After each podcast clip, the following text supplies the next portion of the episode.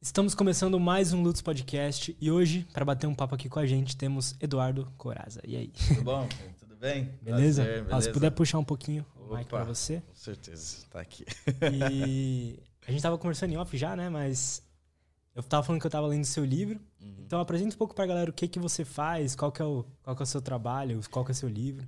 Ah, sim, na verdade, né, é, o meu livro, ele é um, um, thriller, né, que a gente chama, né, um suspense, né, e, na verdade, assim, né, é uma trilogia, né, então eu lancei, né, o primeiro volume em 2020, e aí vou lançando gradualmente pelos anos, né, então em dezembro agora sai o segundo volume e o terceiro no ano que vem, né.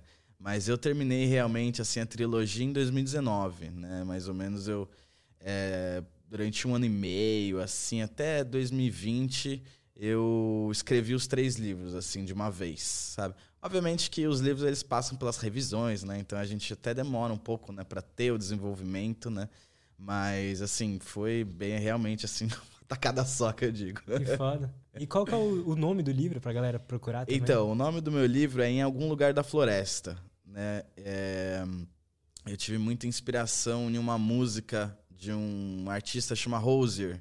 Uhum. E ele escreveu uma, uma música, né, que chama In the Woods Somewhere, de um, de um, uma música do álbum dele, né? Então eu peguei assim como uma referência, foi muito influência, né, sobre essa música que me fez escrever o livro, né? Então ficou em algum lugar da floresta, né, o nome da trilogia, digamos assim, mas aí cada volume tem um nome específico, né? Então primeiro volume sobre a Lu e Lobos, né? Aí o segundo é Longe de Qualquer Estrada, né? E o terceiro ainda vou revelar o nome ano que vem. e qual, se você fosse apresentar seu livro assim, qual a sinopse que você daria para alguém? Olha, eu acho que assim, pela sinopse do livro, o primeiro volume principalmente, é, você tem muitas características, assim, né? Muitos aspectos para as pessoas que gostam é, de, de, séries como CSI, né? Vem uma, um lado investigativo, né? Mas eu trabalho muito com, principalmente o primeiro volume, que é aquela coisa do crime organizado, né? Então você tem as máfias, né? Você tem todo um aspecto de organizações criminosas, né? Então esse é um, um, um dos aspectos que tem assim é, bastante, bastante relevância no primeiro volume, né? E, obviamente, segundos eles vão participando de outras situações, né? São outros ambientes, né? E por aí vai. Que foda. Eu tava falando, né, que eu tô lendo o livro no Kindle. Uhum. Eu, eu parei lá nos quase 70%. E eu não quero dar spoiler para ninguém. Vão lá, comprem um livro e vejam, porque é bom de verdade. E, mas eu tô naquela parte que o. Vou falar assim: que aquele cara toma uma facada. Ah, sei, sei, sei. Entendi. É. Eu tô ansioso para saber o que vai acontecer. é, é porque na verdade assim, é, o livro ele tem muitas características que eu, eu gosto de, de ser reforçadas, né? Então, o meu livro você vai encontrar é, muita coisa assim é, de perfil psicológico. Eu gosto de trabalhar os personagens, sabe? Eu acho que os personagens todos eles são falhos, né? Assim como todas as pessoas, né? Então você não vai encontrar no meu livro um super-herói, sabe? Aqueles é, lá, detetives dos anos 80, né? Uhum. Aquela coisa que o cara é imortal, invicto, não. Isso aí não existe, né? Então, todos os personagens eles têm muitas falhas. Né? E acho que isso que acaba agregando a história, né? Porque você simpatiza por um lado né, de você ver que é um humano, né, uma pessoa humana que tá acontecendo, né? Você tem agonia, você tem tristeza, você tem várias características que definem, né, a pessoa, né? Então, isso foi muito interessante de colocar isso no livro e as pessoas, é, principalmente, relatarem a importância disso, né? Falando, Nossa, eu gostei porque essa pessoa realmente ela tem, ela errou nisso, ela errou naquilo, sabe? Então você vai vendo que você também poderia passar por uma situação dessa e o que você faria, entendeu? É. Então é muito interessante você ter esse ponto de vista de você estar naquela situação e você falar o que, que você faria naquilo, entendeu? Isso que, que é muito legal, sabe assim? É, vários momentos no livro eu, tipo, eu pegava principalmente com o personagem principal. Uhum. Eu falava, pô, ele ele teve esse. O jeito que ele trata o parceiro dele parece que às vezes é uma falta de um afeto que ele teve da família ali. o jeito que ele enxerga o parceiro dele. Né? Sim, sim. Todos eles, na verdade, né? Tem muito background. Algo que é, ainda não é explorado no primeiro livro, né? Porque isso. A trilogia mesmo é a história do personagem principal, né? Mas os outros têm muito background, até que eu tenho é, projetos para escrever outros livros spin-off, entendeu? Desses personagens que estão nos outros livros, porque a história mesmo deles é muito rica, né? São vários personagens com traumas que refletem na narrativa do livro. Né? Então você pergunta, poxa, mas por que, que ele fez isso? Aí você precisa saber a história dele, o qual que é essa história, né? O porquê que ele é assim. É, eu tenho muita base no vilão do primeiro livro, que é o Nikolai. É, ele já é, se apresenta no livro como um, um personagem completamente né, é, destrutivo, uhum. né? Um psicopata, né? Tudo aquelas características, né? Mas você precisa entender a história por trás dele, né? O Nicolai ele tem uma história triste por trás daquilo. Ele se torna aquilo referente a toda uma história que ele Cara, teve na infância, entendeu? Então eu estou escrevendo a história dele também. Eu tenho um livro, um spin-off que vai ser dele, contar a história dele em si, né? Como ele, onde ele cresceu, como é que foi a infância dele. Então, já no primeiro livro você percebe que a infância foi difícil dele. Né? Que não sei se chegou nessa parte, assim, mas você vai ver lá na frente, no final, que vai contar um pouco da história dele.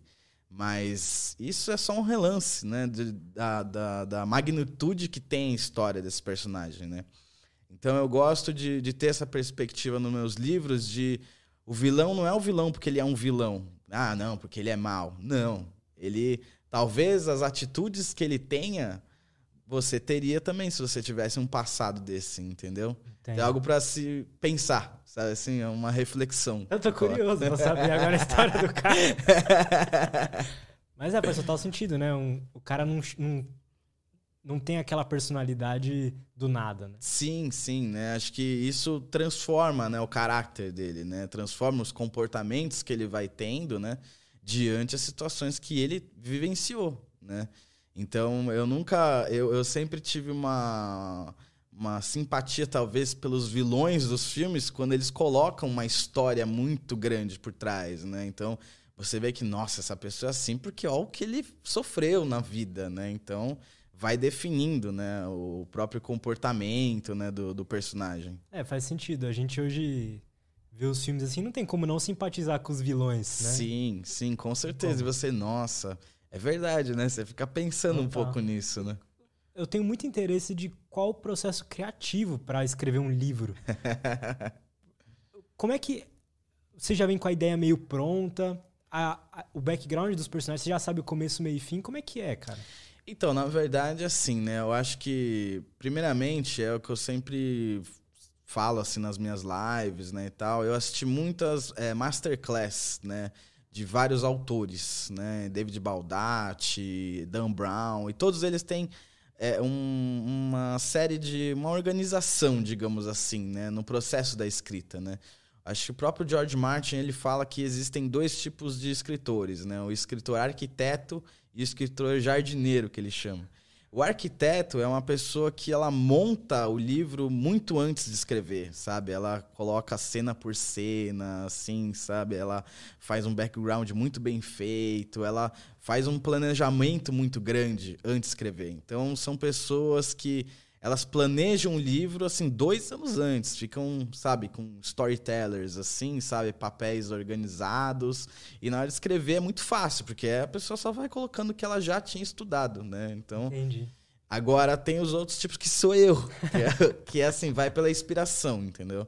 Que é um dia que você tá inspirado e tudo mais, você escreve 10 páginas, 20 páginas, assim, e outros não. Outros dias você, não, hoje não tá legal, hoje não tá bem. E assim, é o processo, o meu processo criativo é isso, né? Que eu sou movido muito pela inspiração, né? Da criatividade, digamos assim, né? E não realmente eu não tenho muito papel de organização disso, né? É, o viés também é porque quando você faz esse processo, né, de inspiração e tudo mais, você acaba perdendo muito tempo numa revisão, porque você tem que voltar hum. tudo. E às vezes você colocou frases desconexas, né? Enfim, aí tem todo um processo por trás disso, né? Então, é assim, vai da pessoa mesmo. Esse, na verdade, é um processo criativo que funciona para diversos autores e o outro também. Então, cada um trabalha de um jeito. Mas, geralmente tem, é, tem essa divisãozinha, esse padrão, pelo menos, de um é mais é, planeja tudo antes sim, e o outro sim, vai mais na, na, loucura. É, com certeza. O, o Dan Brown, se não me engano, ele é um ótimo arquiteto. Ele é um esse escritor arquiteto, sabe? Que ele organiza muito. Porque o Dan Brown trabalha muito com simbologia, né? A simbologia nos livros dele são fantásticas, né? São é, é, técnicas que ele usa, né? Ele até Quais são os dicas. livros dele? É, o Código da Vinci, por exemplo, né? É, acho que é o Inferno, né? Tem toda, a, acho que o, o segmento dos livros dele, né? Anjos Demônios, né? E todos Pode eles crer. trabalham com uma coisa de simbologia e ele é muito técnico nessa parte, ele é um grande mestre nisso, né? Na parte da simbologia. E ele faz né, estudos aprofundados e consegue colocar né, no livro de uma maneira muito inteligente. Né? Então, realmente é uma pessoa que é para ser admirada assim, pelo processo da escrita dele. Sabe? Interessante. E aí, por exemplo, você está escrevendo e você você me falou que todos os personagens ali, eles têm uma história por trás. Sim, sim. Você mapeia a história desses personagens antes? Como é que é? É, na verdade, assim, né? Eu é, sempre crio a história um pouco antes, né? Uma sinopse de uma história. Não precisa ser nada aprofundado, porque se você não for escrever o livro desse personagem, não tem por que você fazer também uma história uhum. tão elaborada, assim, que não, não, às vezes não vai pelo contexto do livro, né? Mas é sempre importante você ter né, um background pequeno desses personagens para você encaixar algumas coisas que você acha interessante, né, que agrega assim, a narrativa. Né? Agora, quando você escreve né, um livro próprio de um personagem, realmente é um livro contando a história dele. Né? Sim.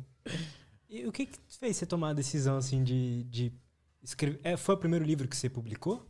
Foi. Foi o primeiro livro que eu publiquei. Mas você já escrevia, imagino. Então, é, na verdade é o que eu sempre digo, né? É, a trilogia, esse é um lugar da floresta, nem era para ter sido meu primeiro livro. Meu primeiro livro era para ter sido um drama em 2011, mas eu nunca terminei ele. É um dos meus projetos, mas eu nunca terminei. Porque é o que eu sempre digo para as pessoas, né, que querem escrever, que, poxa, eu queria escrever, mas não sei como.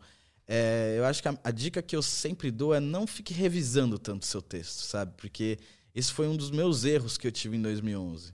né, escrevia, lia e falava, nossa, tá um, tá um lixo isso, vou apagar. Aí você fica num ciclo vicioso, entendeu? Nada é suficiente, né? Então eu acho que a dica realmente é você terminar, termina a história. Depois você consegue fazer os seus concertos, sabe assim? A, a os erros que você teve são completamente né, retornáveis. Né? É ruim você ficar escrevendo e apagar tudo. Foi isso que eu fiz em 2011. Né? Então, por isso que eu nunca terminei esse livro. Porque eu escrevia, ah, não, tá, tá ruim, vou apagar. Aí escrevia de novo, tá ruim, vou apagar. E ficou nisso, né? Aí, realmente, quando eu quis escrever a trilogia, ah, eu sentei e fui escrevendo. Não, nem olhava para trás, sabe? Fui indo, fui indo, fui indo, fui indo. Quando acabei o livro, eu falei, bom, agora eu vou retomar e ver o que, que aconteceu. Você, você costuma, por exemplo, você está escrevendo, você escreve 10 páginas num dia e no outro você vai lá e escreve mais 5. Você costuma olhar um pouco antes para escrever as outras ou você vai tudo pela Não, memória? Vou tudo pela memória. Vou tudo pela memória. Porque, na verdade, é assim, né?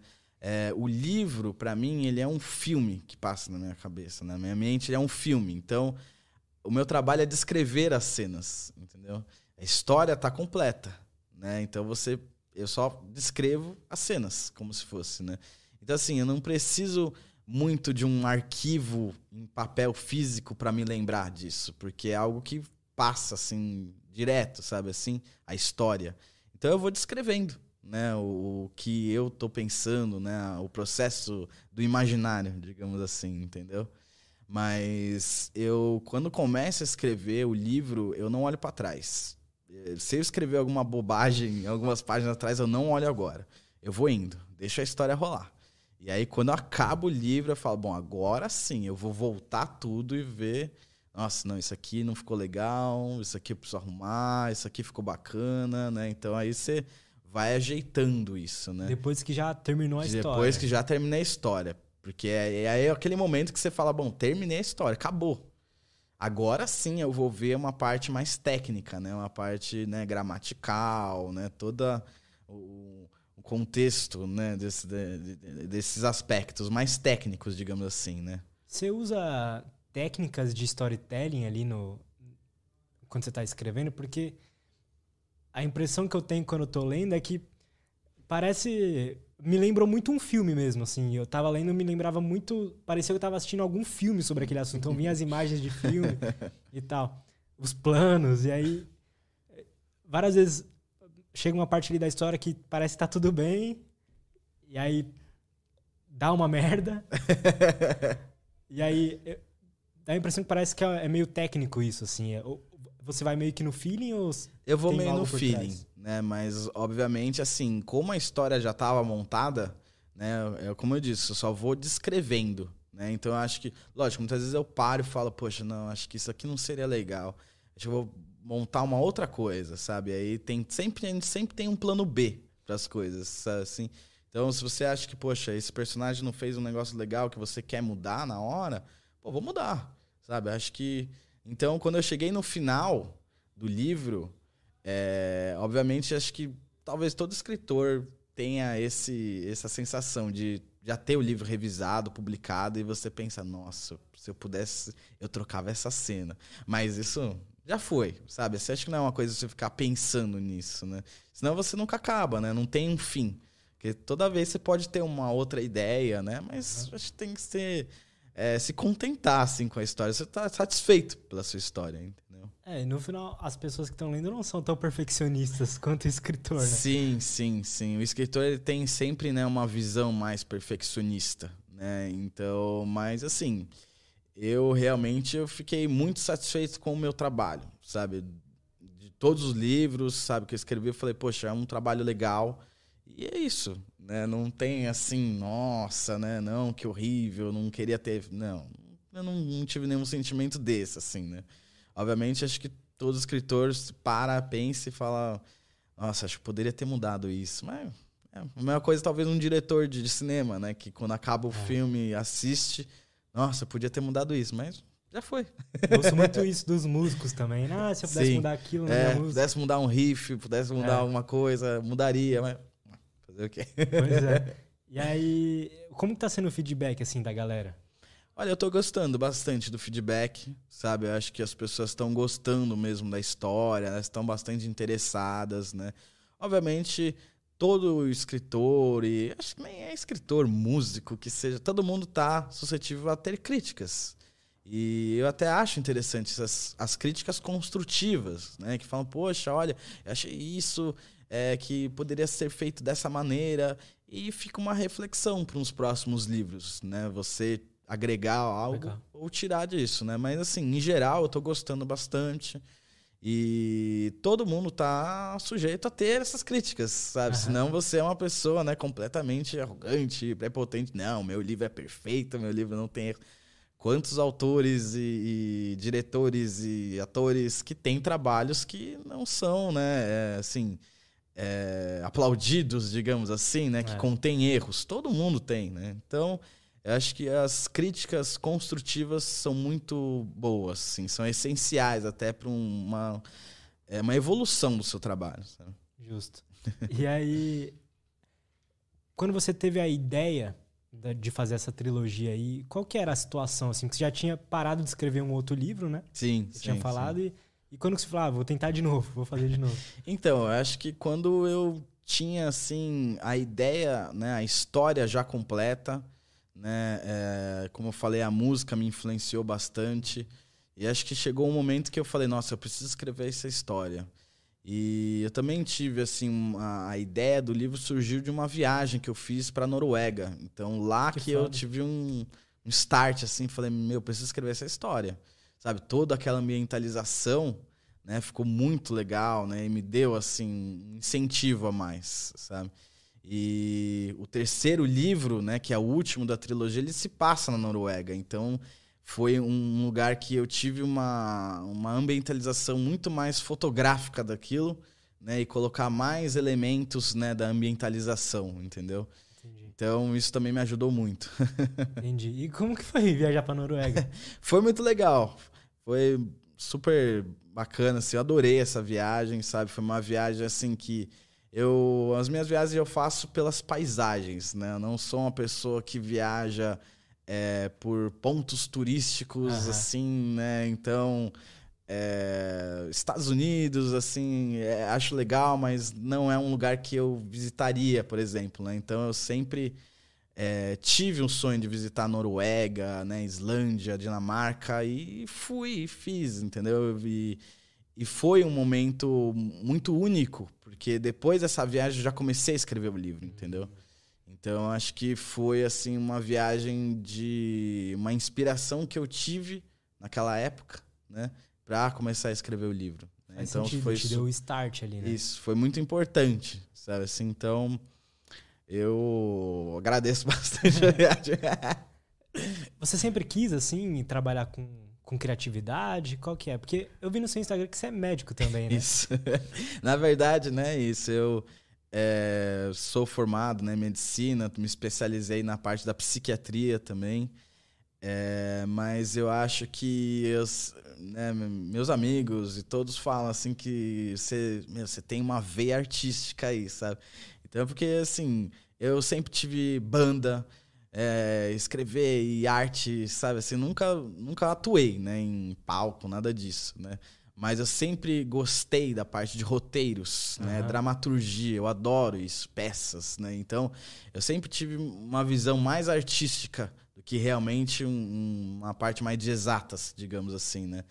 Então, eu comecei a desenvolver essas, essas esses aspectos artísticos, né? Na, na música, na, na literatura e foi indo, né? Mas isso, obviamente, sempre andou lado a lado com a minha profissão, né?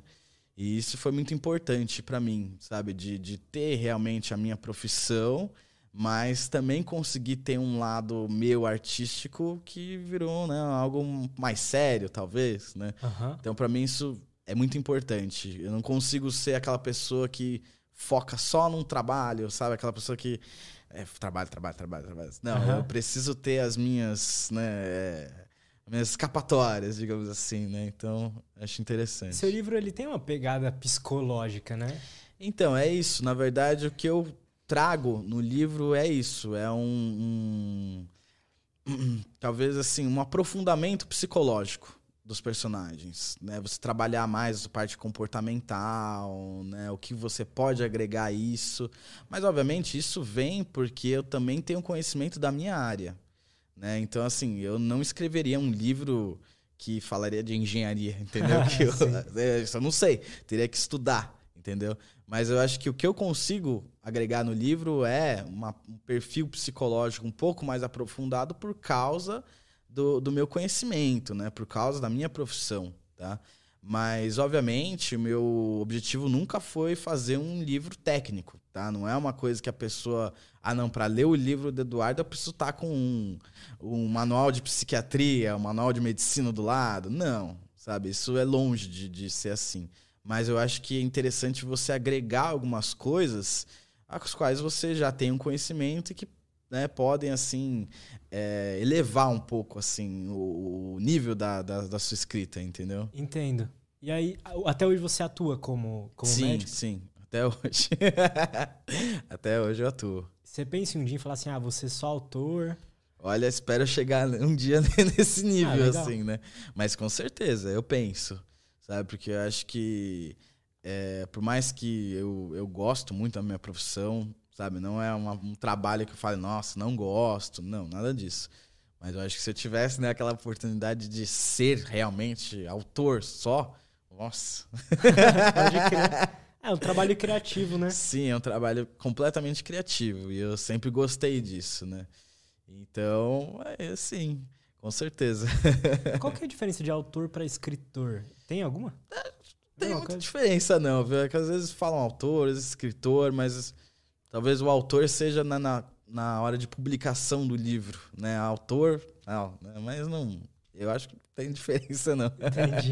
Pode crer. E aí, já que você é um cara que também entende de, de mente, de cérebro, eu queria saber a sua opinião, então. Da, de onde você acha que surge a inspiração para um, pra uma.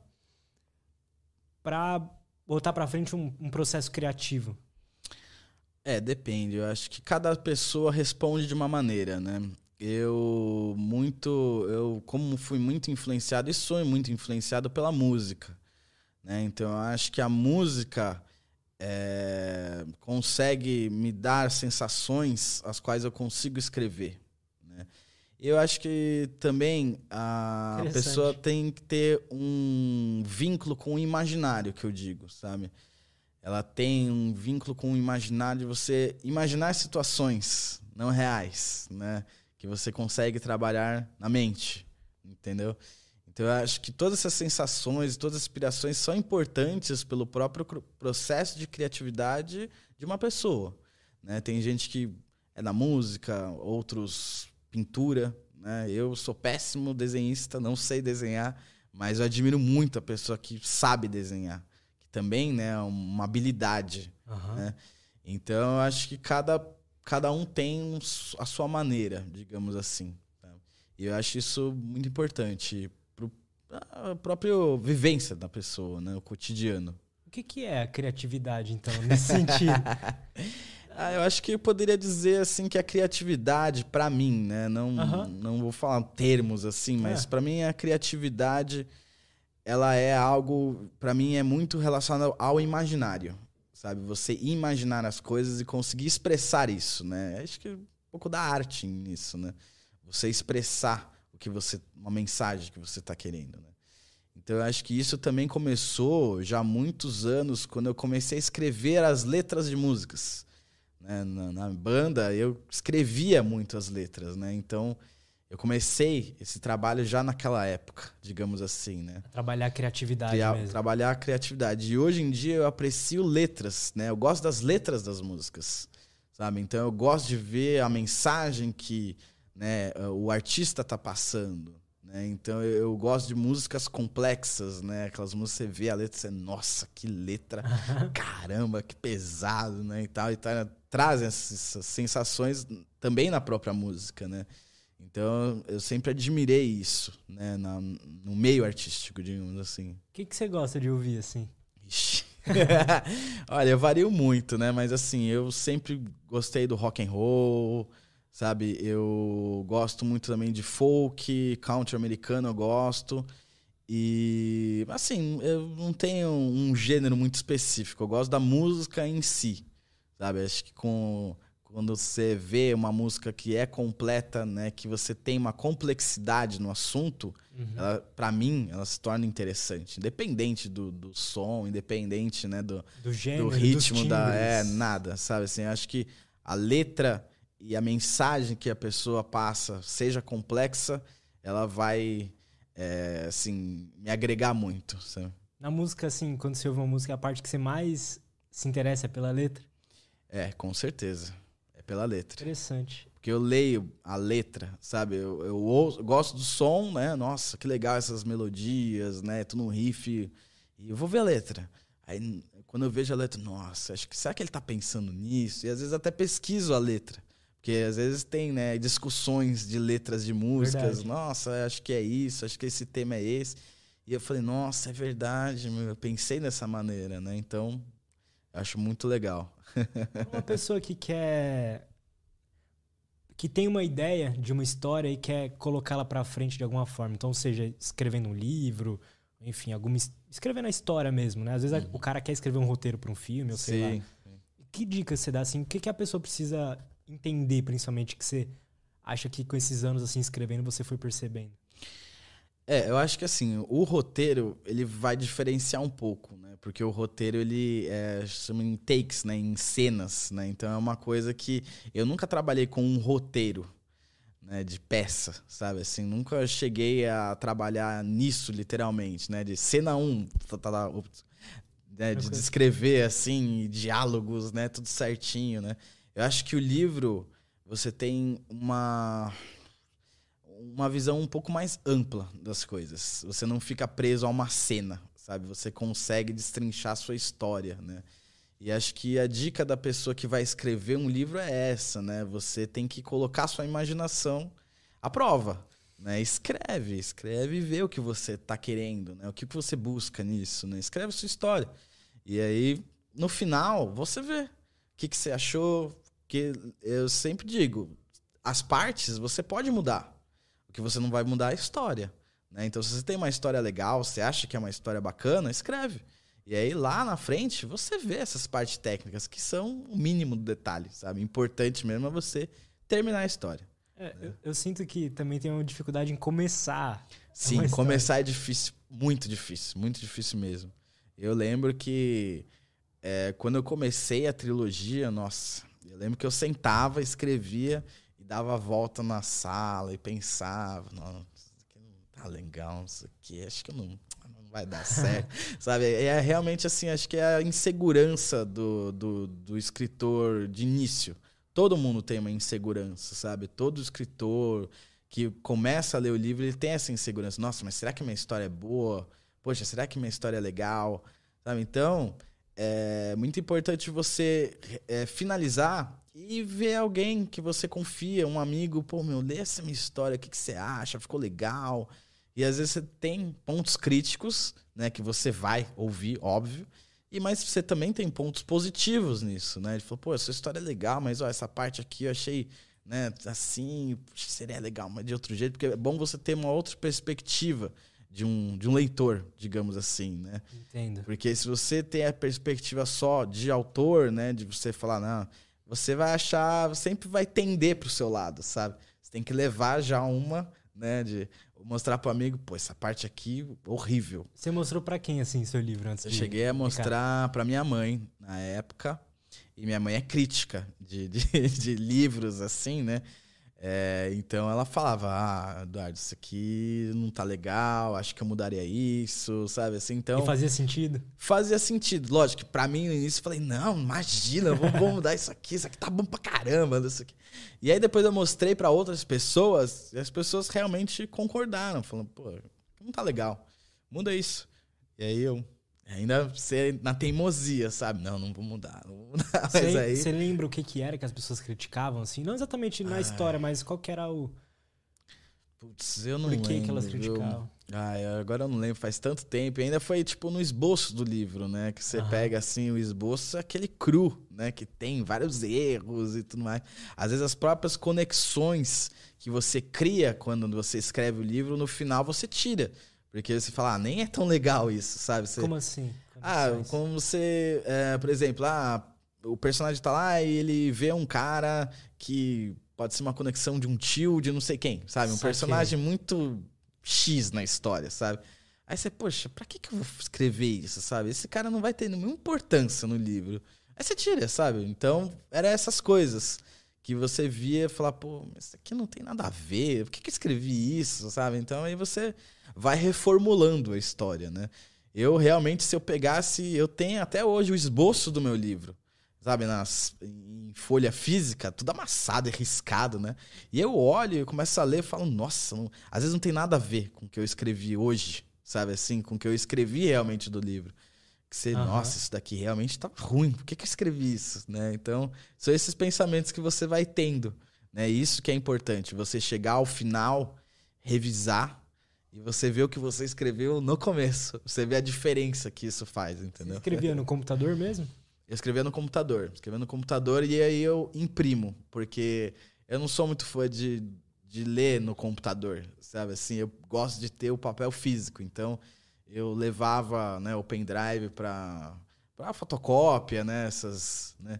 E aí eles tiravam, eu li em casa e arriscando às vezes. Ah, essa aqui, uhum. nossa, isso aqui não ficou legal, vou mudar tal. tal.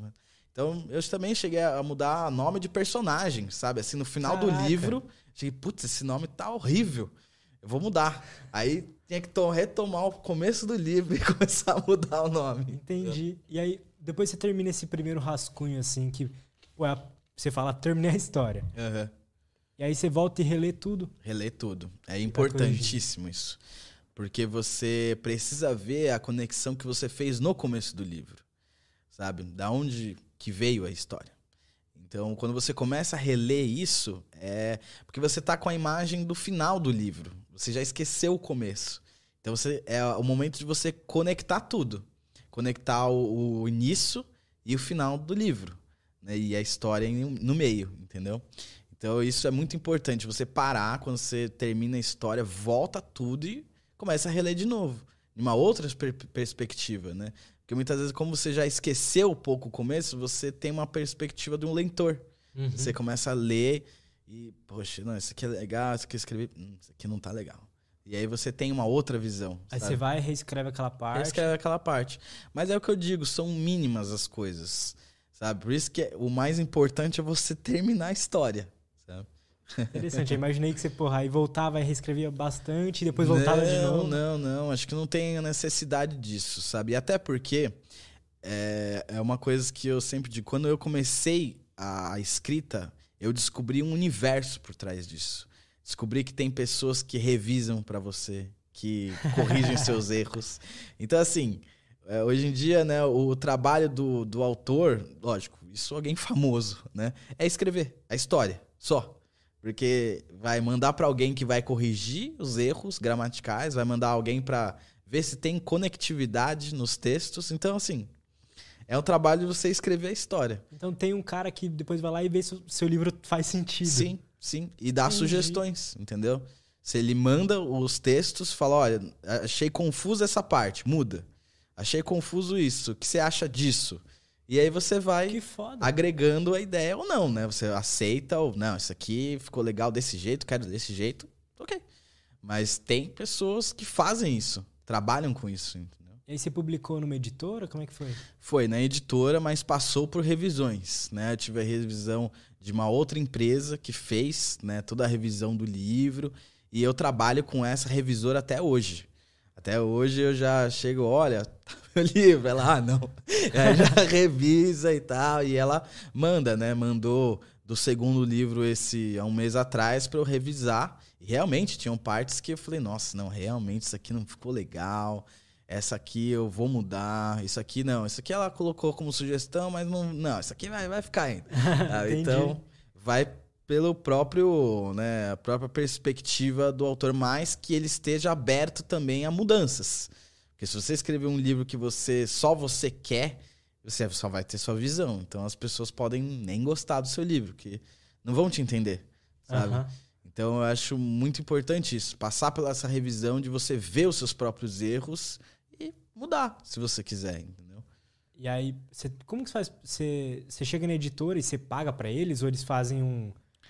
Então, a editora funciona como um contrato, né? Então, assim, a editora, ela realmente tem um contrato que você assina, que tem, né, é, esses revisores e toda essa equipe por trás, tá? Mas, obviamente, tem editoras que trabalham com coisas de vendas que está relacionada a vendas. Se você tem que vender tantos livros em tal mês, isso não não sou adepto a esses contratos, sabe? Eu gosto de uma editora que por mais que você não venda os livros, é uma editora que está lá para te ajudar, que ela seja acolhedora, sabe? Que é, fale não, o que você está precisando, sabe? Que ela você sente assim, né, uhum. uma certa importância, né, de, de estar sendo cuidado, entendeu? Lógico, aí tem editoras e editoras, né? Tem tantas assim que. e você lê bastante? Eu, eu gosto bastante de, de leituras, assim, lógico. Eu tenho um, uma gama de livros mais específicos, né? Não, não sou uma pessoa de ler muitos livros de autoajuda, por exemplo, assim, são gêneros que eu não, não chego a ler. Mas eu gosto bastante de ler, sim. Quais são os seus autores que você mais curte, assim? Olha, eu, obviamente, né, uma das minhas maiores inspirações do livro, né, como a parte de autores, é o Stieg Larsson, que fez a trilogia do Millennium, né, que teve um filme, né, chama Millennium. Os Homens que Não Amam as Mulheres, né, tem um... Nunca, nunca Não, é um filme, né? Mas é a trilogia, chama Millennium. Fala sobre o quê? É suspense também, né? É um pouco investigativo, né? Então, eu peguei muitas características do Stieg Larsson por causa disso. Ele tem uma ambientalização sombria, que é o que eu gosto, sabe? Então, eu deixo, né, um pouco isso pelo livro, sabe? Mas, obviamente, tem muitos outros, né? Eu sou muito fã do H.P. Lovecraft, adoro Lovecraft, Edgar Allan Poe, ixi, uhum. cito vários, sabe? Assim, o próprio Tolkien, eu sou muito fã do Tolkien. Realmente foi é, também uma influência minha pela escrita, né? Acho que é a parte da ambientalização, é. principalmente, né?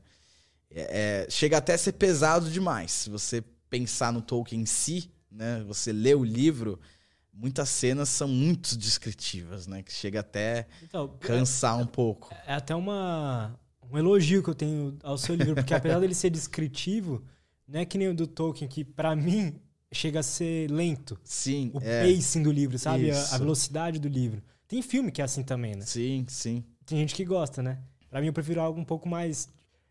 Tem bastante descrição, é descritivo, te ambientaliza, mas ao mesmo tempo tem um pacing bem rápido. É bom sim, isso. Sim, é, então, eu tive muito cuidado com isso, né? É, é uma linha bem tênue que você traça sobre isso, porque você tem a pessoa que não descreve, que. Ah, o personagem tá onde? Num vazio? Não, acho que acho importante você descrever um pouco o ambiente. Mas também não pode ser um Tolkien, né? Que, ah, não, porque a luz do carvalho, não sei o que, reflete. Nossa, aí você fica, meu Deus. Tipo, duas, uma, páginas. duas páginas pra descrever a folha, sabe? É. Você, nossa, entendeu? Então, assim, acho que é, é uma diferença.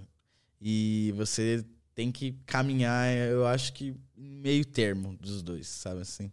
É, até por questões, às vezes, de, de sei lá, ser uma primeira. Como é, é seu primeiro livro, né? Publicado, para as pessoas te conhecerem ser mais fácil, né? Sim, com certeza, né? Eu acho que também você tem uma evolução da escrita. Né? Você tem ideias lá na frente que vão mudar, né? A sua escrita, né? Pode ser que evolua de um. Também não ficar muito difícil, né? Também que é algo que Lovecraft, Edgar Allan Poe, que tem uma escrita, né? Um pouco mais antiga é difícil de entendimento às vezes, né? Você, nossa, que palavra que é essa, né? Então, é, acho também importante você manter, sabe, assim, um, uma linguagem que seja acessível, mas também não ridicularizada, sabe? É. Você manter assim um meio termo. Para mim, cara, o seu livro ele me lembrou muito um filme. Eu não sei porquê. mas enquanto eu li assim as cenas, você descrevendo, eu imaginava muito um, um, frame mesmo de um filme. É muito foda, mano. É, esse foi sempre meu, meu intuito, né, do livro. Acho que todos os livros que eu escrevo têm isso. Eu, sempre transformo um filme na minha mente numa escrita, né? Então, muitas pessoas têm essa nossa, meu, isso aqui parece uma cena de filme, isso aqui daria uma série. E é. seria o intuito esse, né? Entendeu? Então, eu sempre coloquei isso como um propósito de escrever um livro que fosse um filme, na mente, né? Nossa, a pessoa lê, poxa, que legal, parece que tô num filme. E realmente esse é o objetivo. Se chegasse um cara falando assim, ah, quero fazer um filme disso aí. Com certeza, eu sempre falo Netflix, eu tô, tô aí. Seria muito foda, Seria... acho, acho que era muito bom. Quem que é o. Putz, qual, qual, o Kubrick, ele, muitos filmes dele ele, ele pega de livro, né? Sim, com certeza. O Kubrick é, eu tenho um amigo meu que ele é diretor de cinema, sabe? Então ele sempre fala do Kubrick, todas as perspectivas e as visões que ele tem do Kubrick, eu acho muito interessante, sabe? Então eu também fiquei pensando, nossa, meu, que legal, porque o Kubrick realmente ele tem um. Não, não sei termos de, de cinema, né? Técnicas de, de, de, fotografia nem nada, mas acho que ele passa uma perspectiva muito diferente de diversos outros diretores que tiveram, passa, sabe? Com certeza. E você fala, nossa, que legal essa perspectiva dele, né? Eu, eu adoro Laranja Mecânica, por exemplo. Um dos filmes que eu mais gosto, assim, sabe? Um dos meus favoritos. E gosto também do livro Laranja Mecânica. Então, foi muito interessante, né? O livro e o filme como que é, assim, a... você que leu o livro... Eu só vi o filme. O que, que você percebeu, assim? Eu acho que a perspectiva do livro ela é muito mais detalhada. Obviamente, acho que todo livro ele é mais detalhado que um filme, né? Acho que é impossível você fazer 100% igual o livro, né?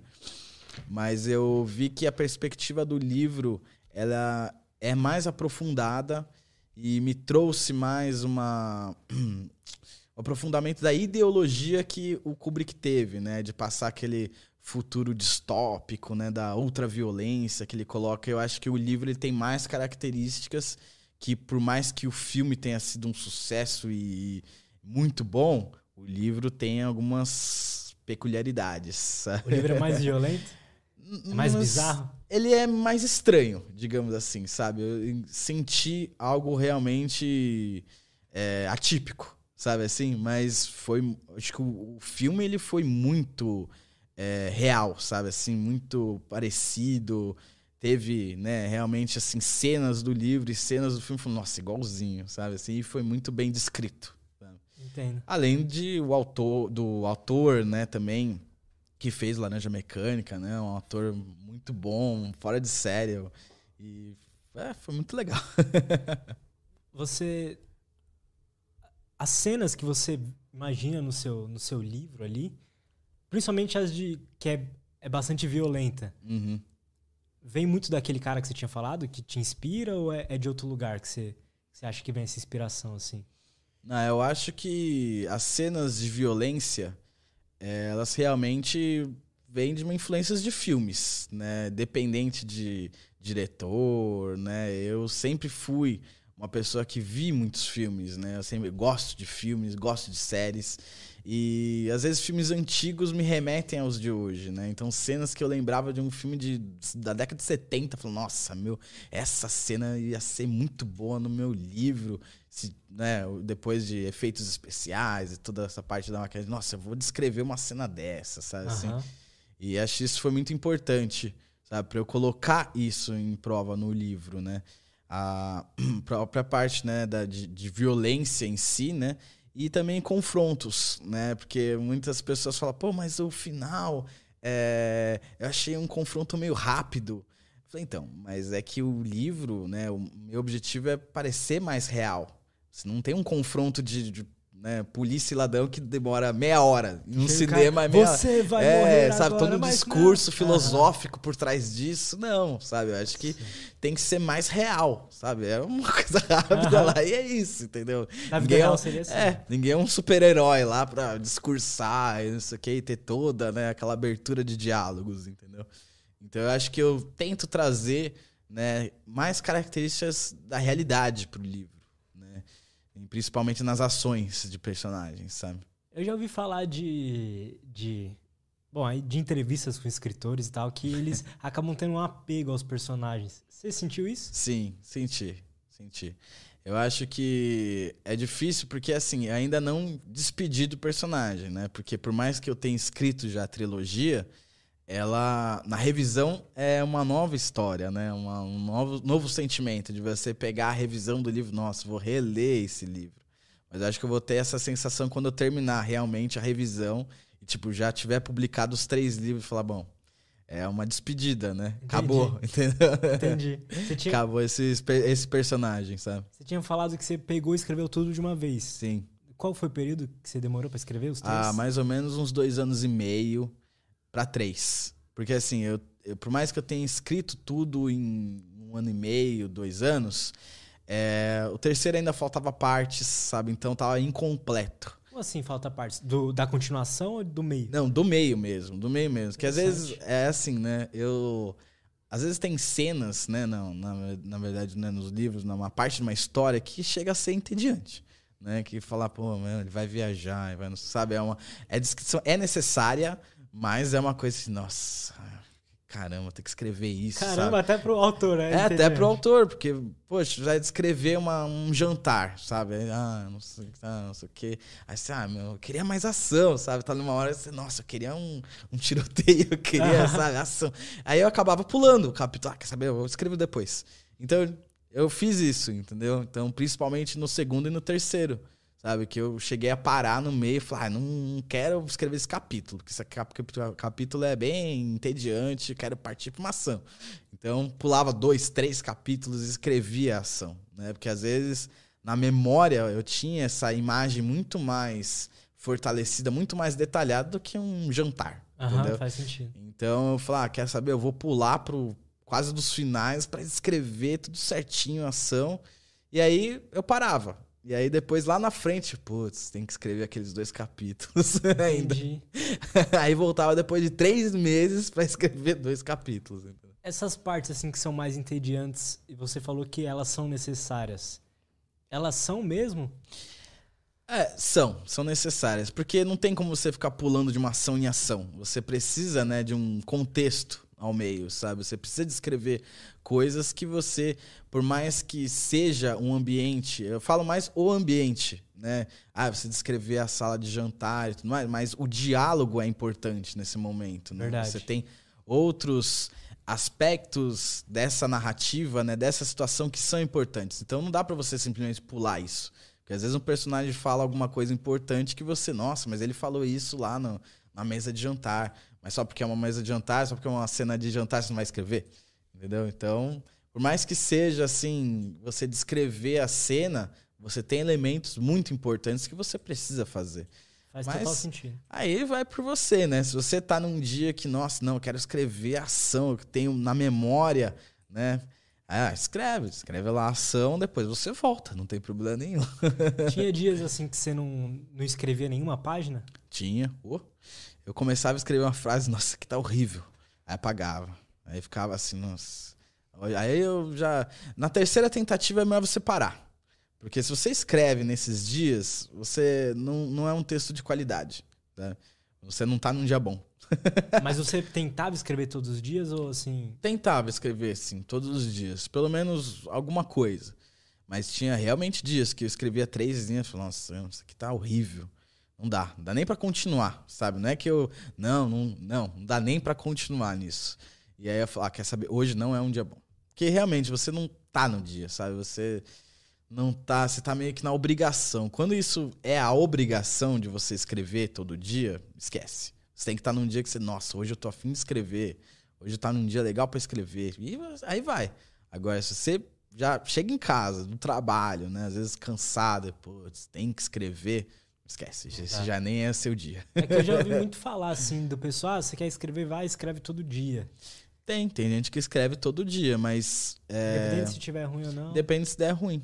Mas, assim, já não conheço esse, o processo dessas pessoas, mas para mim esse é o processo, sabe? Entendi. Chega num dia que, nossa, é, pô, legal, tô me inspirado, tô ouvir a música, nossa, vou, vou escrever, hoje eu quero escrever. Aí, tranquilo. Agora, eu chego um dia, putz, nossa, tô muito cansado, tenho ânimo de fazer nada, nem tenta. Esse dia nem tenta. Você me falando isso, parece que, assim, o processo criativo e não só para livro, mas para qualquer outra coisa, é meio individual de cada um, né? Não Sim. existe um, um passo a passo é, para criatividade. Existe. Não, não existe um passo a passo. É o que eu falo. Essa, essas masterclass que eu vejo, eles dão dicas, que é importante. Mas assim, não é uma coisa que cada um tem o seu segmento, sabe? Eu não sou um, um escritor igual Dan Brown, assim como não é igual um Stephen King, que tem também um outro processo, entendeu? Então, cada um tem um estilo diferente. O que você consegue agregar o conhecimento desses profissionais, né? desses grandes autores, né? que eles possuem técnicas e dicas que são importantes, mas o processo criativo em si, as aulas que eles falam de processo criativo, no final de todos eles falam assim, mas o processo é seu. Sabe? Eu, eu, eu sei o meu, eu faço isso. Mas se você não quiser fazer, você faz do seu jeito, entendeu? para encontrar o seu processo, como é que foi? Assim, você ficou tentando várias vezes? Ah, não, não fiquei tentando, mas eu acho que é aquilo. Eu, eu fui ligado pela música, sabe? Então, assim, é, cada livro meu tem uma playlist do meu Spotify, sabe? Que são que as foda. músicas que tocam e às vezes descrevem a cena que eu quero. Por isso que eu não, nunca precisei do, do papel, sabe? Porque eu ouço a música e lembro, nossa, essa cena no, no meu livro. Então eu tenho várias playlists no meu Spotify por causa disso, sabe? De ah, músicas descrevendo as cenas, sabe? Pela letra? Não, é pela, pela letra, pela, pela letra, pela é, também pela toda a sensação, mas também pela letra. Eu acho muito importante, sabe? Então a letra também me traz, né? Remete à cena e nossa, né? essa cena né? Que toca, que eu sou inspirado por essa música, entendeu? quando você vai escrever um livro, quando você pensa na história, ela, ela tem uma, uma mensagem por trás que você quer passar para as pessoas ou, ela, ou você só quer botar para fora a, a ideia da sua cabeça? Não, eu acho que ela tem mensagens, mas o importante, a minha mensagem, na verdade, né, no livro, é você ver que é, todo, todas as pessoas são falhas. Né? Então você acompanha a história desse protagonista né, desse personagem principal, que ele passa por um amadurecimento. Isso que eu acho muito, muito interessante. você acompanha uma história dele, sabe? Você vê ele crescer, tomar outras atitudes, né? Ele é meio ingênuo no começo, Muito, né? completamente ingênuo, sabe? Assim, você... Realmente eu tive que... Eu, eu me pensava quando tava escrevendo, nossa, o cara não pode ser assim, tão, nossa, é tão bestinha, né? Mas não, um cara de, de 28, sabe? Novo, sabe? Então eu tenho que ter essa mentalidade, colocar uma mentalidade de novo, de ingênuo, né? Então, e você realmente pensando, nossa, meu, jamais faria isso, entendeu? Sim. Mas é o pensamento do personagem, né? E aí já no terceiro livro ele já tá já mais velho, sabe? Mais amadurecido, entendeu? Então, é, é, um contraste grande, né? Entre o primeiro e o terceiro, né? Porque são gap de anos que passam, sabe? Hum. Primeiro, segundo, terceiro são anos e anos, sabe? Assim, então, é, é, o terceiro livro ele já tá um personagem mais mais velho, sabe? Assim, mais experiente. Não tem aquela mentalidade do garoto do primeiro livro, entendeu? Isso que é interessante. Do primeiro pro segundo, você pode falar, se puder falar, quantos anos passam? Não, do primeiro pro segundo, aproximadamente três, quatro anos. Agora, do segundo pro, pro último, que são assim 10, 15, Caralho. entendeu? São muito tempo, é muito, muitos anos que passam, sabe, entre eles. E, tipo, final de, do terceiro já tem já é, mais 10 anos, entendeu? Então, assim, já você encontra já o personagem principal já nos seus 50, 55, sabe? Já é já bem uhum. experiente, Caramba. já, entendeu? Então, é interessante você pegar, né, o primeiro e o terceiro livro, você vê um gap de anos e também o amadurecimento desse personagem. Você pegar o primeiro, você. Coisas que até o personagem no terceiro livro fala, nossa, eu nunca farei isso. Mas no primeiro, né, você vê essa diferença, né? Muito foda. Você chegou a se inspirar em, em histórias assim reais, além do reais? Olha, eu assim, eu tive que estudar bastante quando eu peguei para escrever sobre a máfia russa, por exemplo, né? Além de filmes, documentários, eu estudei muito isso, né? Comecei a ver relatos de pessoas, né, que tem essa, né, o tráfico humano no leste europeu, sabe? É uma coisa que pode parecer de livro, mas não é, né? É uma coisa que realmente acontece, sabe? Então, eu peguei para estudar isso mesmo, relatos. Obviamente, né? Você coloca todas umas situações que nunca existiram, né? É, pessoas, personagens que não existem, mas todo o contexto é real, sabe? São Sim. coisas que acontecem no dia a dia. Então eu tive que estudar muito sobre isso, sabe? Estudar esse tema, né? E as pessoas sempre me perguntavam, poxa, mas é, é, pô, legal, mas deixa eu perguntar, você já trabalhou no FBI? eu falei, não, gente, eu nunca trabalhei no FBI, não sei de nada do FBI, até porque é o que eu falo, eu tive que consertar um erro do meu livro por causa do, disso, porque tinha uma cena no livro que era eles se encontravam no vigésimo andar. E aí eu vi que no FBI, a sede do FBI vai até o 18 Então, você vê que eu não tenho conhecimento, sabe? Eu nunca fui Mas como é que você descobre isso? Que... Ah, eu fui no Google, vi planta do prédio, sabe, tal, e fui descobrindo, sabe? Assim... Mas como você descobriu que estava errado? Você, você vai analisando tudo? Ah, eu tive que analisar, porque se é uma coisa que realmente existe, sabe, hum. assim, ah, é um prédio que existe, né? Então não posso dizer realmente, ah, não, que quinquagésimo andar, mas não existe. Então eu tive que eu coloquei na hora que eu escrevi, ah, vigésimo, né? Um andar meio no meio, né? E aí, quando eu terminei o livro, eu falei, bom, deixa eu pesquisar, né? Eu entrei lá no sede do FBI. Putz, não, só tem 18 Então Caralho. deixa eu voltar e consertar isso, entendeu? Teve mais coisas assim que você teve que ir atrás depois? Ah, teve. Teve algumas coisas assim que eu tive que ir atrás. É... Mas assim, eu o que eu faço para descrever o ambiente, mesmo que eu não tem estido no local, eu gosto de ver fotos, sabe? Eu, eu pego as fotos do, do lugar e tento descrever de uma maneira que não seja tão específico, mas também que não seja tão vago. Uhum. Né? Até para uma pessoa que mora naquele lugar fala, pô, esse cara tá falando, não falou certo. Porque eu moro aqui, tem isso daqui, entendeu? Então, é difícil também isso. Você tentar descrever um local que você nunca esteve por fotos apenas, entendeu? Já foi para Moscou? Então, nunca fui para Rússia. Então, assim, é, eu tentei descrever no que eu vi de documentário, fotos, né, é, vídeos de viagens, né, de outras pessoas. Que da hora. Eu pego isso e começo a criar, né? as ruas, começa a criar um ambiente, mas não nunca vou colocar que ah, na rua X tem uma placa escrito tal. Não existe, entendeu? Então é difícil você ter um contraste sobre isso, sabe? É, imagino também que as pessoas iam ser chatas se. Com certeza. É, sabe, se, se fosse assim uma coisa muito específica, né? Poxa, a pessoa, mas isso aqui não existe aqui.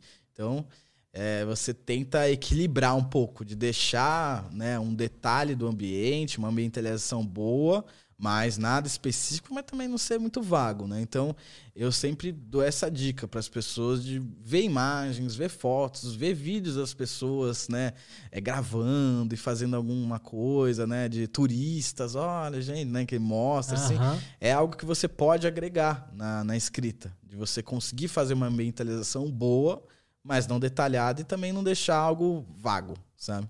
Entendi. Mudando um pouco de assunto, assim, por que, que você escolheu psiquiatria? eu acho que. Porque, fazendo o um link com o seu livro, parece que você se interessa bastante pelo assunto da, da mente humana. Sim. Eu, eu gosto bastante. Eu tenho muita influência da minha mãe, minha mãe é psicóloga, né? Pode crer. Mas aí quando eu fiz, né, medicina, mas eu cheguei a um ponto que eu sempre me interessei por essa área e acabei seguindo. Eu gosto bastante dessa área.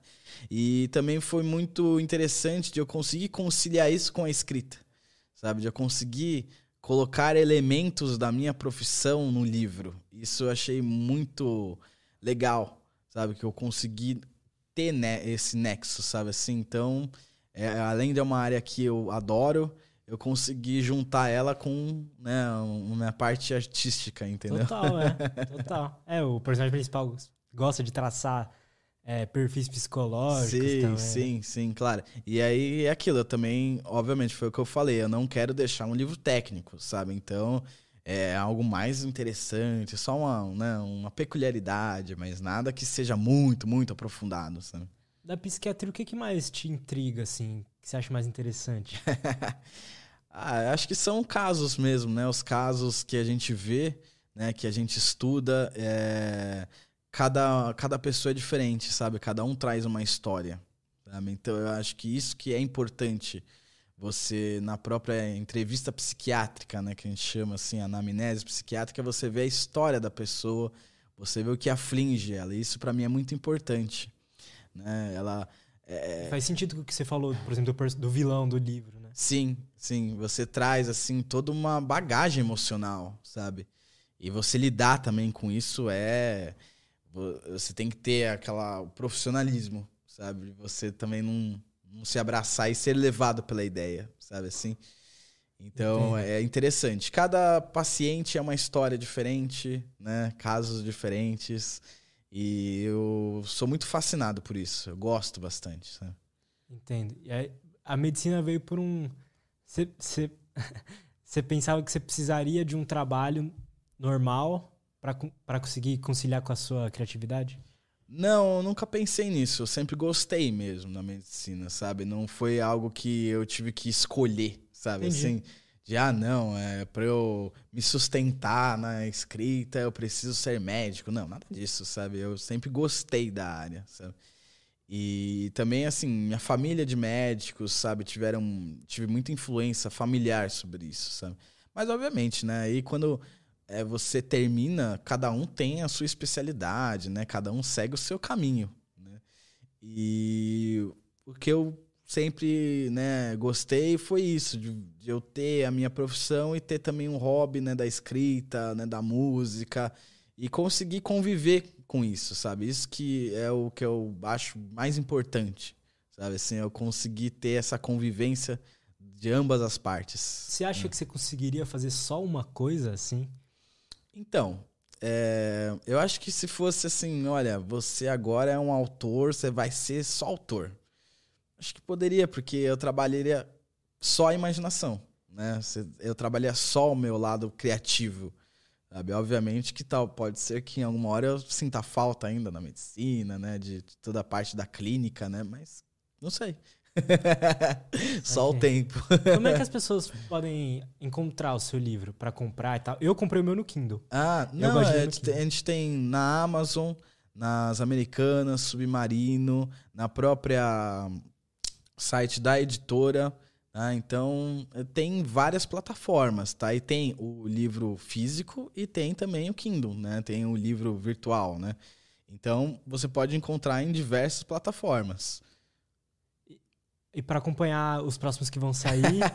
ah, é só é, me acompanhar no, no meu perfil do autor, Eduardo Coraza. Tá? Você vai estar tá lá todas as também. novidades, né? A gente está sempre colocando as novidades, principalmente agora, né? Com o lançamento já do segundo livro, né? Então já temos assim já uma bagagem, né, sobre isso, né? Então estamos sempre atualizando, né? E obviamente vocês encontram também as resenhas que eu faço dos livros que eu li, né? Então você tem resenha do Lovecraft que eu já cheguei a fazer, né? Resenha do Rocha, né? É, de diversos livros, né? Killer Clown, tem toda uma série também True Crime, né? Entendi. naquilo lá também que eu gosto de fazer as resenhas, eu gosto de ler os livros e comentar sobre essas resenhas em um, uma perspectiva na parte psicológica, na parte psiquiátrica, ah, entendeu? Que foda. Então eu acho muito que interessante, foda. as pessoas gostam, né, de eu pego os livros do Ted Bundy, né, uhum. Joanne Gacy e falo, obviamente, da parte investigativa, mas olha, gente, eu vou trazer também agregar a parte da psiquiatria forense, né?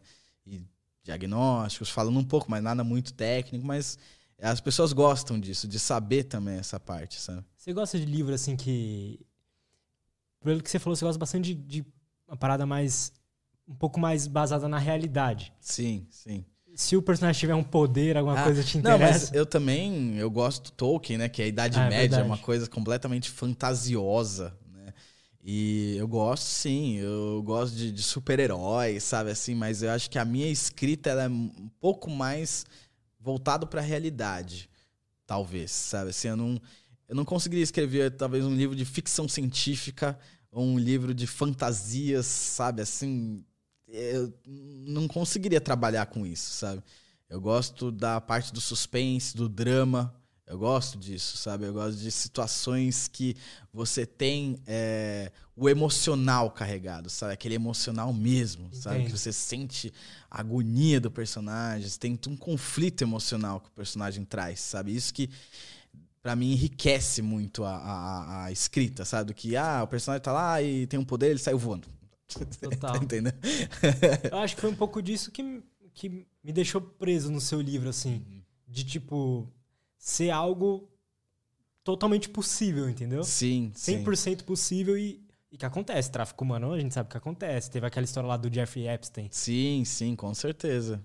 Então, é, você, eu lendo o livro, eu falei, caralho, isso aqui é totalmente possível. Então, é algo que te deixa com mais vontade de ler. Sim, com certeza. E eu gosto desses temas, né? Eu gosto desses... Até teorias da conspiração, sabe? Eu gosto uhum. de ler e falar, nossa, que interessante, né? Nunca pensei sobre isso, né? Então, eu sempre gostei também dessa linha, sabe? E eu vou escrevendo nessa linha mesmo, um pouco mais realista, né? Do que realmente num, num processo fantasioso, sabe? Por mais que eu admire né, os autores, né, do Tolkien, assim, com George Martin, sabe? Mas é, eu, realmente, eu, Eduardo, talvez não conseguiria escrever um livro assim, Entendo. sabe? De fantasias. Você gosta de ficar vendo essas, as histórias dos psicopatas, desses serial killers? eu gosto, tem... eu acho interessante, sabe? Porque, obviamente, é, é muito complicado todo o aspecto que existe sobre isso né? De você ter um pré-julgamento sobre o que aconteceu, sabe? Você vê os diagnósticos possíveis desses é, dessas pessoas, né? Desses indivíduos e você tem um pré-julgamento, fala não, mas é assim, sabe? Assim, você tem que entender o contexto dessa pessoa, sabe? Você tem, eu gosto de ter que entender o contexto dessa desse indivíduo, né? Ted Bundy, poxa, não, diagnosticado assim, assim, assim, assim. Tá, mas o que, que aconteceu na infância dele? Sabe? O que, que levou ele a ser assim? Você sabe o que aconteceu assim? com ele? Ah, o Ted Bundy. Ted Bundy, se, assim, não vou ficar falando muito em detalhes, mas tipo, a maioria deles teve traumas, traumas infantis, né? Então, é aquilo que eu coloco, né? Nos meus vilões, você entende o background, você entende o passado, você vai entender as ações dele, né? Então, eu acho assim, muito interessante e eu gosto de analisar isso, sabe? Cada livro que eu pego, True Crime, Uhum. Eu gosto de ver isso, esse aspecto que em alguns livros até eles deixam de lado, por exemplo, sabe? Ah. Alguns livros tiraram essa parte que é super importante, focaram só na investigação. Mas eu gosto de ler o, o próprio, né, o, o assassino, o que, que ele é, como é que ele pensa, como é que é, né, o, toda a situação que ele faz, sabe? Então, eu acho que isso enriquece bastante. Sabe? Geralmente esses caras, assim, eles tiveram um trauma mesmo? Ah, em grande Ou maioria, sim grande maioria, 80%, sabe? Tiveram Caralho. traumas é, infantis, né? O próprio John Wayne Gacy teve, né? Quem Foi que é, a, é o palhaço assassino. Depois você dá uma olhada. Eu, sei, eu, tô ligado, eu tô ligado à história. É, então. Ele teve, né, traumas infantis. É um gordão, isso, pode crer. Isso, isso. Do pai, né? O pai abusava ele na infância. Então, você pega, assim, 80%, né, desses serial killers que famosos, né, digamos assim, né? é, tem né, toda uma história né, de abusos, agressões, né, que tornaram-se né, aí lá na frente né, esses assassinos, né, por causa de vários traumas que tiveram durante a infância, né, até o convívio social né, já era difícil. Então, nossa, isso é, é foda de pensar de que pô, o cara só é assim porque alguém antes foi ruim com ele, né? É, sim, mas também tem uma próprio processo neurológico por causa disso também, né? Às vezes tem é, diferenças neuroanatômicas, né? De algumas é, dessas pessoas não sentirem tais coisas por algum é, um distúrbio neuroanatômico, né? Então, assim, também tem a parte da biologia por isso, por trás, sabe? Então, você tem também o convívio social, mas também tem aspectos da própria biologia sobre isso né? Entendo. Então, eu acho muito interessante, né? Mas talvez o cara, ele, beleza, ele tem ali o aspecto biológico de que ele poderia se tornar uma pessoa daquele jeito, mas se ele não sofre o trauma, talvez não teria Sim, acontecido. Sim, talvez não, mas nunca é certeza, é, entendeu? Entendo. Lógico, quando você tem já essa parte biológica, a parte social, é o perfect storm, né? Que é aquela tempestade perfeita, que é o que molda né, o caráter da pessoa, né? Molda o comportamento. E muitas vezes nessa. Quer dizer, muitas vezes não maioria, a parte da violência sempre linkada à, à parte da sexualidade, né? A sexualidade para essas pessoas é sempre linkada à é violência, verdade. entendeu? Então tem essa coisa, né, do fetichismo, né? Toda essa parte que entra, né? É uma parte da psicologia forense, né? Psiquiatria forense, né? Por que será isso que é tão ligado com, com ah, fetiche? É que tá, já né? assistiu Mind Hunter? Já, eu adoro essa série. É muito foda, né? Eu adoro essa série. Eu amo mesmo. Então, você vê, né, o, acho que já o primeiro personagem, não, né, a primeira pessoa que aparece, né, lá da, dessa série é o Ed Kemper, né, que uhum. também todo é. o trauma vinculado à mãe, né, que refletiu na vida adulta dele linkando, né, novamente a sexualidade e a violência, né. Obviamente tem todo aquele aspecto do fetichismo dele que ele tinha e tudo é, mais. do sapatinho, né? É. Era uma parada de, com salto. É, então. E aí vai, né? E você vai linkando, né? Mas obviamente, é o que eu falo, a parte da psiquiatria, principalmente também a psiquiatria forense, é, é praticamente assim um universo a ser explorado, sabe? Ninguém tem a resposta de tudo, né? Nada é exato. Né? É diferente das, da exata, né? Que X é X, né? Não é, a psiquiatria, a parte da psicologia, psiquiatria, né, a parte forense também, ela é um universo a ser explorado. Né? Você existe várias, diversas variáveis. Nada é certo. Não é porque isso, mas isso dá isso, entendeu? Tem diversas, pode ser que sim, pode ser que não, sabe?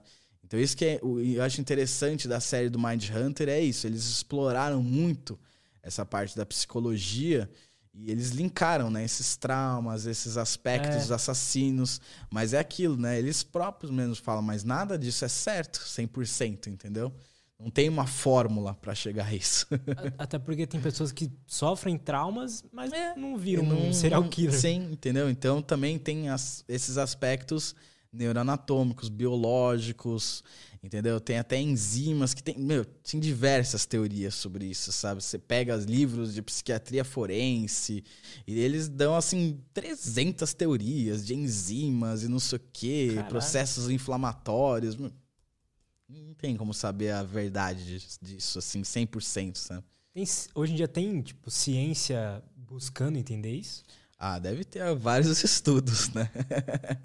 é, deve ter muitos estudos, mas é, eu realmente não estou aprofundado disso. Né? Pode crer. Cara, muito obrigado. Oh, muito cara. prazer, viu, cara? Gostei muito obrigado muito. aí pela entrevista eu vou, aí. Eu vou terminar de ler o livro hoje. Oh. e eu te falo o feedback lá depois Com também. certeza, pô, vou agradecer muito aí o feedback aí. Mas de, E- de início é assim, ó, já gostei pra caralho. É, a- é- a- não tem jeito melhor de descrever assim. Valeu, muito obrigado. Obrigado também a todos aí. Foi muito interessante essa entrevista. Eu só tenho que agradecer estar aqui. É nóis, valeu. muito cara. obrigado, meu querido. Valeu, Sigam ele viu? lá, os links estão na descrição. Vou deixar o link do seu livro também. Opa, É só comprar. obrigado. E é isso, galera. Até a próxima e tchau.